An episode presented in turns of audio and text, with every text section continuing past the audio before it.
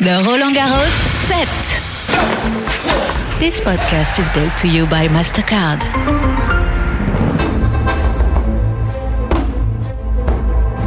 Hello and welcome to day 11 of the Roland Garros set, the podcast with me, Marjorie Hash, where we take a look at what goes on around the courts here, Porte d'Auteuil in Paris. First off, we're going to take a very, very exclusive ride.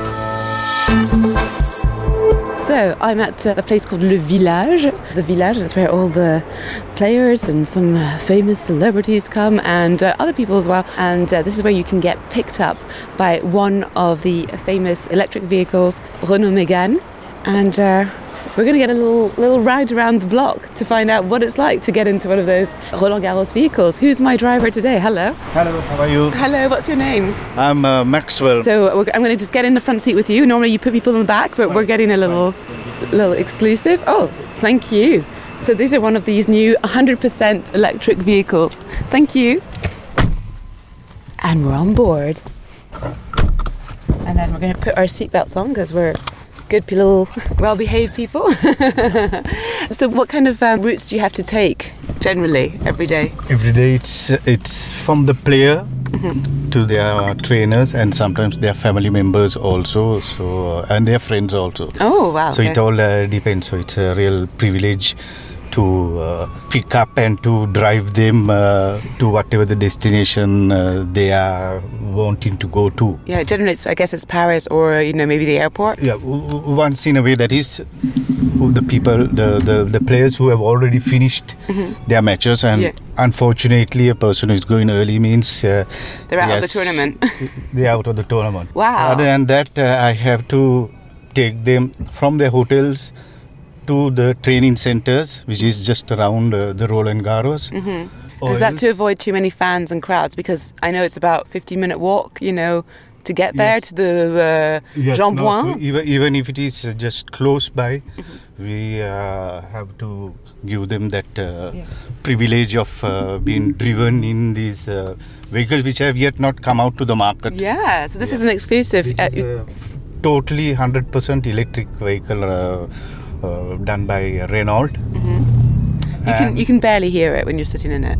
You Ah, know, yeah. it's very quiet. Uh, it's really easy and everything, you know, everything is electric. I'm saying it's just a case of uh, holding your brakes and accelerating. Yeah, it's like an automatic. yeah, exactly. Yeah. Totally, totally automatic. It's like a Dodge and a little toy car. yeah, yeah, exactly. There are there are other vehicles. Uh, I'm saying especially during these 15 days of uh, the Roland Garros, we changed. There are three models of uh, vehicles uh, provided by the Renault Group.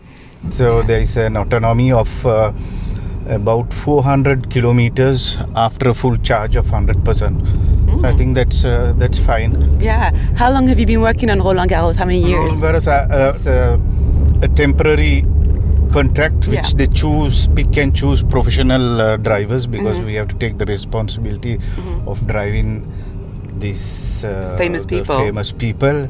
So we have uh, almost about four objectives in our mind. We have been trained for 24 hours. We have been trained in a group which is called a transport group, which is famous called Chabé, which has started in 1921 and uh, they are the ones who are fixing up the chauffeurs. So you have a lot of crazy fans waiting, you know, in the bushes. I like it's a terrible idea, but Oh yes, they are waiting for a long time sometimes with Yeah. their cameras and uh, trying Yeah. to take uh, selfies and all. So our job is to take them to whatever the destination. Mm-hmm. Comfort, security, discretion, and uh, professionalism. and are you a big tennis fan yourself? No, not really. So it must make it easier as well for you. You're kind of more detached. Yeah, but I but I love uh, during this period. I just uh, listen to the results and the matches on, on the radio Yeah. because uh, we cannot uh, use our mobiles to Yeah, of course. watch it uh, on direct. As we can see right now, you've got exclusive access to routes that are cut off to all the general vehicles and general public. This is yes. exactly because the police is doing a big job and then there are uh, private security uh, guards. Uh, It's uh, honestly, it's really comfortable. I feel like this would be the idea if you're really tired to get in a car like this, you'd be, you know, feel very comfortable and able to go to sleep and relax. So that's great. Oh, you know what's really nice as well is the jazz music on your plane in your car. Do you get a choice in it as well, or is that? yes, there are about four types of uh, radio stations which we have been uh, informed that we put them not to put uh, rock and you know this hard Yeah, numbers. no hard rock, no So when you put techno. generally, I already got about two uh, two uh, returns from the players who said thank you very much. I loved your music. Yeah. I was surprised because that's although they are talking and they are laughing, joking when they are together. Yeah, Probably, I'm saying that shows that means they must have been listening to to the music. to the music. And I think jazz is something that goes beautifully with Oh, jazz, Paris. yeah, and I think right. Paris. it goes out with everyone. Yeah. and especially it's relaxing. No, I'm saying. And, I, uh, and I often find it like you see the Eiffel Tower a little earlier when you were coming out. I think that goes beautifully Ah, yes, together. this period is one of the most beautiful periods. Uh, I'm saying, uh, leaving off the Roland Garros. I'm saying, even when we are going towards drop them at the hotels, Mm-hmm. the places right around the Eiffel Tower and around the Etoile uh, Mm-hmm. and Paris is full of uh, life. You know, it's just wonderful. oh, and can you tell our listeners where you're from originally? Uh, I'm from Sri Lanka. Sri Lanka, Yeah. which is a beautiful part of the world. You get to go back often. Every August, I Oh yeah, so you get to after, you're going to recover from Roland Garros afterwards. You're going to go to back home. Exactly, exactly. Oh well, thank you so much for taking the time to You're talk to us. And uh, it's a pleasure to speak with you. So I've just sat down in a hospitality area near the central court, Le Philippe Chatrier, with uh, Claire Hallé. You may remember from last year's podcast, and she guided us through a lot of events that this tournament, which attracts thousands and thousands of people, and therefore thousands of thousands of people moving means a lot of uh, waste and inevitably lots of movement as well and traffic. And Roland Garros is committed to being more of a green event, and um, this is a work and a long-term process that she's going to tell us about. How are you doing? How's this tournament been going so far? Well, it's very nice because we see everyone. Yeah. Everyone compared to the two other years where there was very few people and spectators. Did you know that every day at Roland Garros, more than 30,000 meals are served at Roland Garros? That's huge. Yes. So we propose to people who want to eat lower carbon footprint products, and you can spot them thanks to the climate friendly label that we have put in place in order for you to choose uh, a meal which is better for the planet. So is this all locally sourced uh, food and um, created with less, um, I don't know, pesticides? We do our maximum and we work on a, a charter, a sustainable food charter, to source local products, seasonal products, certified products.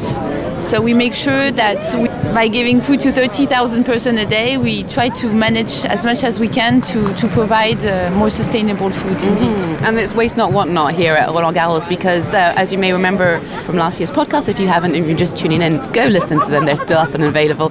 You also make sure that uh, the food that isn't eaten goes off to charities, and you have a special charity that comes and picks them up, uh, which is really great. That's still going on, I assume. Yes, uh, I went. There, I was there this morning at 6 a.m. Uh, with this uh, charity called Le Chaînon Manquant.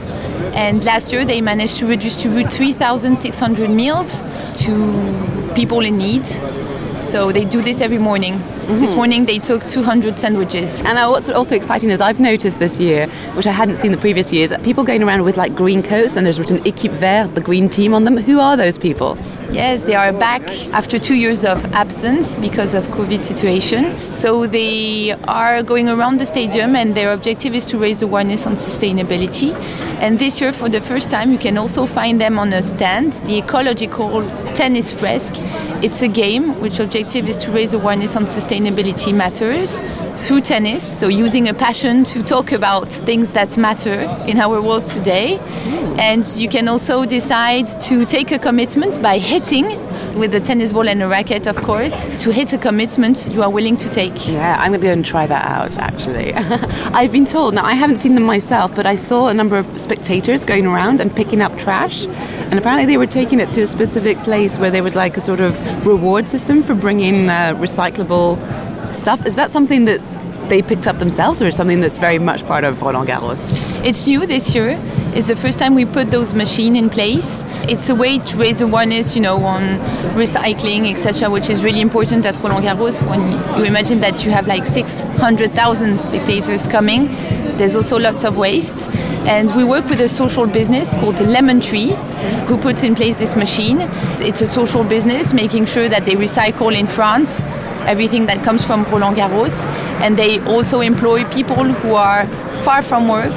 So in order to insert them in the professional world. Yeah, so out of work for a while. That's a good way of, of reinsertion. I was also very impressed last year because it's not greenwashing, because so many companies or events like to greenwash, and you guys really don't. I saw the commitment in the players' sort of special sporting area where you would recycle the water used from the showers. Uh, are there new systems that you've come up with to be even more environmentally friendly? So in the players' locker room, uh, we have a charity box.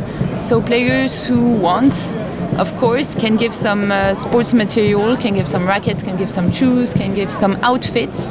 And at the end of uh, the tournament, a charity called Emmaüs Solidarité, which is quite important in France, collects all the outfits and distributes it to people who don't have the means to buy some uh, sports outfits.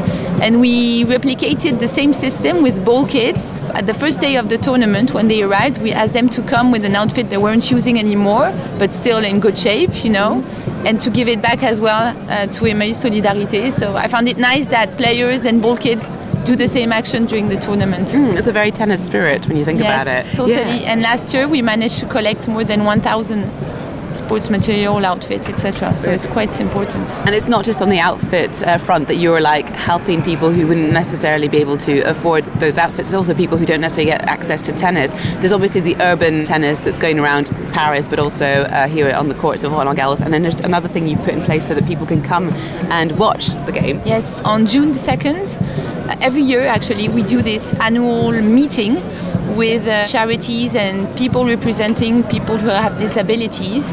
Our objective at Roland Garros is to make sure that whether you are old, young, you can walk, not walk, you can see, not see, you have the same experience. So every year with this uh, meeting, people spot what's going well, what's not going, what's not really right in terms of accessibility to the stadium, mm-hmm. and make sure that we progress every year. Mm-hmm. That's interesting. What things have you noticed which have improved, and uh, what things we do you still need to work on?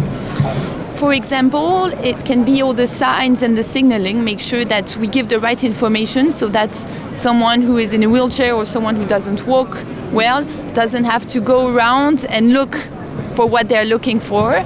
So it can be an example of of mm-hmm. things that you need to make sure is yeah. is good. Uh huh. That's good. I think you were giving away tickets as well. Or did I fantasize that so that people could come who wouldn't necessarily afford, be able to afford tickets to a tennis tournament? Yes, during the qualification, so the first week of the tournament, we gave 2,400 uh, tickets to people who usually don't go to those type of events. So uh, we did it thanks to charities, schools we are tied to, mm-hmm. and uh, we did also with the Mairie de Paris. Mm-hmm. So um, the, the city of Paris. So it's really important also to make sure that everyone has the capacity uh, to come to Roland Garros, mm-hmm. no matter the means they have. No, excellent. And do you still have the cycle route? Because I know May in Paris is like the Mai à vélo. Mai à vélo, yes, that's the term. Do you still have? I know last year you had fun cycle routes to come to the tournament. Are those still on? Yes, we still have them, and we still have our parking, mm-hmm. our bicycle parking and uh, scooter parking, where you can also repair your bicycle. So while you are at Roland Garros, there's someone who can repair your bike. so handy. Yeah. Very handy because you need to get to that match and you can't change a tire. Someone will do it for yes, you. Yes, absolutely. Ooh. Okay, well, thank you so much, Claire. This is great, and uh, we look forward to seeing this ever uh, progressing tournament on the environmental and sustainability front. How about we now go for a little play around the courts of Roland Garros? There's a few new fixtures this year. We've got a few people walking around with green jackets, the La FFT s'engage, the engagement of the French Tennis Federation, L'Equipe Green, the green team, and we're going to go and talk to a green team member. Hello, what's your name? Hi, I'm Julia. Hello. And so, yeah, we are the green team. It's the first year that we are presenting here an ecological tennis fresque. And so we're here to sensibilize people to the environmental question, of course, but also to sustainable development and ecological solutions that everyone can uh, apply at home. Um, so, what's your day-to-day job? What does that involve? There are two, yeah, three main teams. We're mainly here, mm-hmm. so yeah, we're presenting the tennis fresque, and then we have a quick game for children, oh, yeah. but also for adults. Mm-hmm. There are other teams that are, yeah. Uh, wandering around uh, Roland Garros with little quiz and also that are there also to sensibilize people, of course. Uh, Ah, so if you're going around Roland Garros, watch out for your quiz masters because uh, you'll be asked about various things. So, what's this ball with? The, I see there's rackets. I see there's a ball. Shall we have a little game? Yeah, of course. The rules are quite simple. You have targets. Each target is represented by a ecological commitment.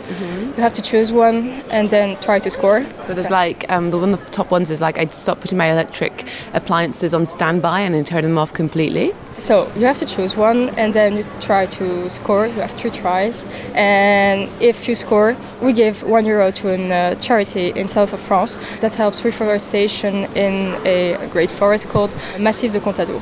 Okay, so that's nice. So every little helps here at Roland Garros. What would you aim for yourself? What's your I'll try to eat local and seasonal food. okay? Yeah. All right. And you've got various balls. There's soft balls. I suppose that's for the smaller kids, and then there's the normal tennis ball. Yeah. Okay. oh, next time. ah. Let's see. Third time lucky. It's a lot harder than it looks, isn't it? Oops. Yeah, it is. Do you play tennis yourself? Yes. Who's your favorite player? Well, I would say Nadal, but now we have Alcaraz with like, really top players. So uh, Yeah. I think for Roland Garros this year, I will choose uh, Alcaraz. Alcaraz. Oh, yeah, he's the everyone wants him to win because he's like the fresh blood. What about women's? T- Yeah, uh, Paris. yeah, cool. Well, thank you so much for taking the time to chat to me. And there you have it, just a glimpse of some of the ambitions of the French tennis tournament Roland Garros, which brings us to the end of today's podcast. Remember, if you haven't already, please subscribe to us via your favorite apps and, of course, streaming platforms. And remember to stay tuned for all the tennis results to Roland Garros Radio. I'll be back tomorrow for more adventures, but in the meantime, bye bye.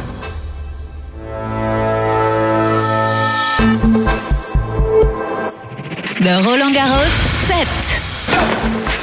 This podcast was brought to you by MasterCard.